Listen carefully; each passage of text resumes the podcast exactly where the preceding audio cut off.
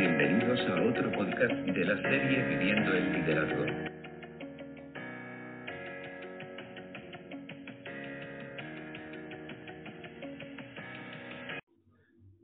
Hola Manuel, eh, bienvenido al episodio número 3 de Viviendo el Liderazgo. Somos Matías y Emilio y estamos contentos de estar, eh, estamos contentos de que estés aquí. A continuación te haremos una serie de preguntas que se relacionan con tu entorno de liderazgo, el cual nos dará a conocer cómo se relaciona con el hábito correspondiente. Eh, bueno, entonces eso es lo que básicamente vamos a estar haciendo. Vamos a estar te preguntando unas preguntas sobre nuestro hábito. En nuestro caso es el hábito 3, poner primero lo primero. Y pues, Emilio, si querés vos empezar con lo primero. Pero no, si querés para empezar, eh, decinos tu nombre, dónde trabajas y un poco de lo que haces para así la gente sabe.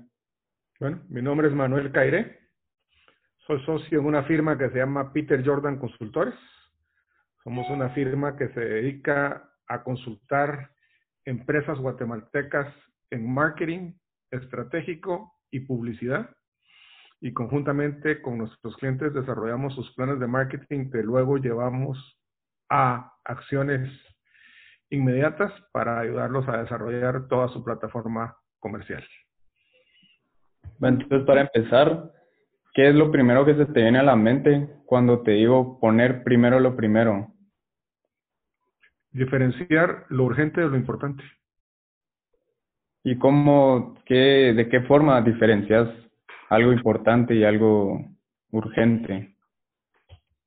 Urgente son crisis que previenen muchas veces de no planificar y muchas veces son apagar fuegos. Importante es todo aquello que va a contribuir hacia cumplir tus metas y tus objetivos. Eh, para ti como empresario, ¿qué importancia tiene hacer las cosas a tiempo y que no se vuelvan urgentes? Muchísima. Ese es el secreto del éxito. Manejar el tiempo y cumplir compromisos con el tiempo. Especialmente en el negocio que nosotros estamos, el tiempo hace toda la diferencia. Sí, como la gente les puede pedir un anuncio para una fecha especial, si sale un producto nuevo o si sale, digamos, si es para una fecha de celebridad, entonces sí, pienso que para ustedes es bastante importante el tiempo. A veces es más importante un anuncio o una campaña a tiempo que un excelente anuncio. No sé si me logro explicar. No, sí, muchas, veces, muchas veces por, por tratar de encontrar algo mejor, lo mejor es enemigo de lo bueno. Perdés las fechas y perdés grandes oportunidades. O sea, como Cuando vos tienes claro hacia dónde vas, estar a tiempo es muy importante. Así como ponerte ahorita de que estamos a plena pandemia y poner ahorita como que ponerte publicidad en dos años de esto como que no te va a servir de mucho, ¿verdad? Sí, fuera un poco tonto eh, poner algo así o no. Eh, no, no, no entiendo poner publicidad de qué en plena pandemia. Ah, del coronavirus, o sea, de que a eso se refiere, de que hay que de que hay que reaccionar a tiempo. Yo yo creo que tiene su tiempo y tiene su momento, ¿no? O sea, eh, la época de decirle a la gente quédate en casa, yo creo que está expirando. Ahorita viene un nuevo tiempo y es un tiempo de darle esperanza y entender cuál es esta nueva normalidad.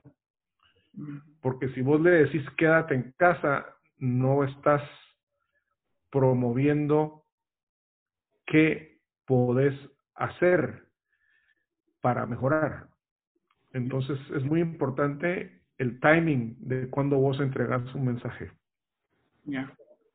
Porque ahorita no es tan buena idea lo que acaba de decir, no es tan buena idea lo que lo que el marketing de que se hacía hace como ponete un mes de que acaba de decir, sí, ya lo entiendo, sí, qué interesante, gracias. Y hoy podrías decirle a la gente qué puedes hacer en la nueva mañana, en, el nuevo normal. ¿Cómo? Hoy, antes, cuando empezó el coronavirus, los mensajes eran de precaución. Hoy los mensajes deben de ser de esperanza, Ajá. deben de ser de entender oportunidades dentro de una nueva normalidad. Y creo que todo visionario, todo hombre de negocios, debe de aprender a encontrar oportunidades en la adversidad. Y hay muchas. Dentro del coronavirus hay muchas oportunidades que, se pueden capitalizar, pero hay que poder tener tiempo para verlas, pensarlas, analizarlas y probarlas. Y ser como que el primero, el que logra innovar y todo eso. Pues, si no el primero, de los primeros. Pero hay que atreverse a innovar.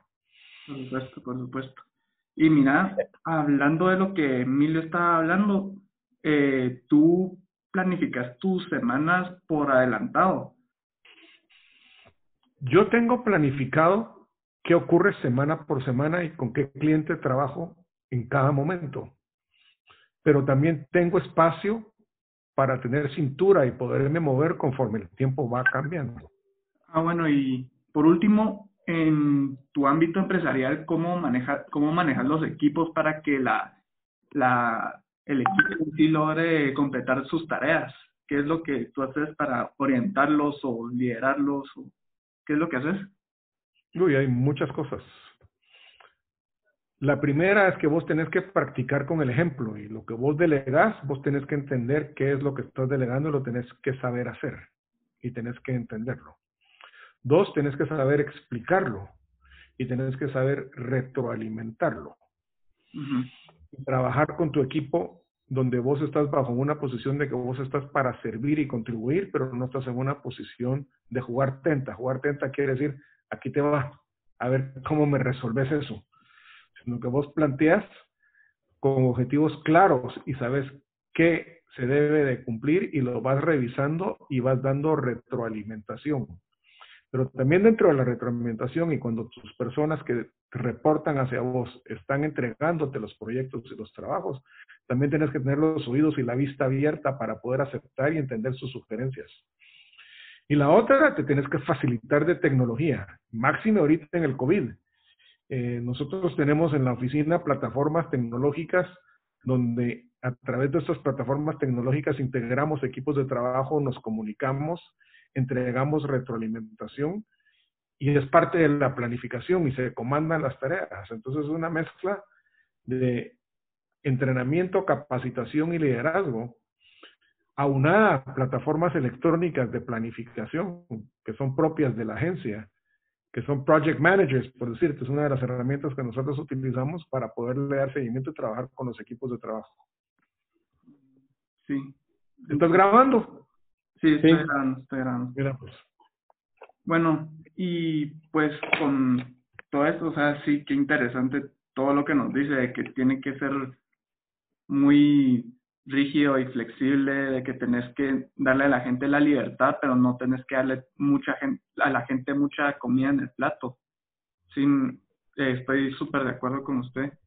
Pero con eso ya creo de que ya llegamos al fin de este episodio.